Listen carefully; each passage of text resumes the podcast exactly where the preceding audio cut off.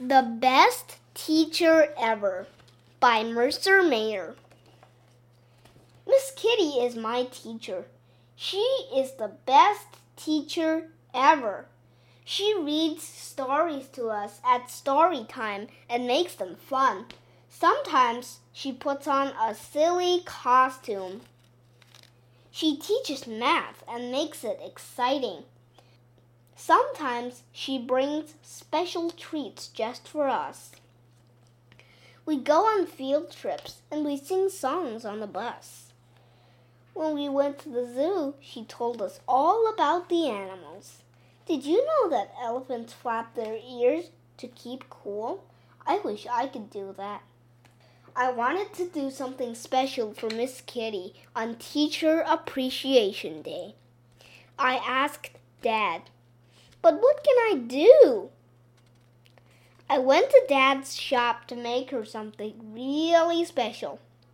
Dad showed me all his tools, but using them looked too hard.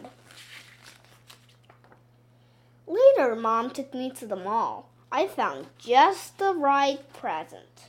Mom said, I don't think Miss Kitty would really like a robot Critterzilla. Probably not, but I would. Please, Mom? I asked. No, Mom said. Then Mom said, How about we bake her something? I liked that idea.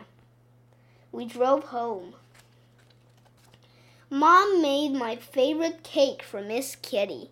I helped. I put my cake on the table in the front of the hall so I wouldn't forget it in the morning. I was all set for Teacher Appreciation Day. I woke up early and ran downstairs, but my cake was on the floor. The dog had eaten most of it. I bet Miss Kitty would love a big bouquet of flowers, said Mom. She quickly cut a bunch from the garden.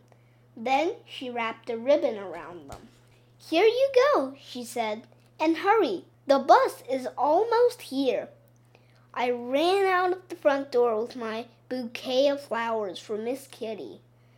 On the bus, everyone had big presents in big boxes wrapped in pretty bows. My present didn't look so good. I hid it under my seat.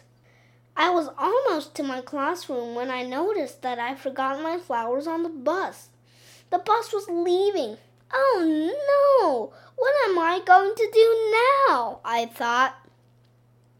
I ran to the back of the classroom. I got out my drawing pad and drew the quickest, best picture ever. When it was my turn, I walked up to the front of the class with everyone looking at me. I gave my picture to Miss Kitty.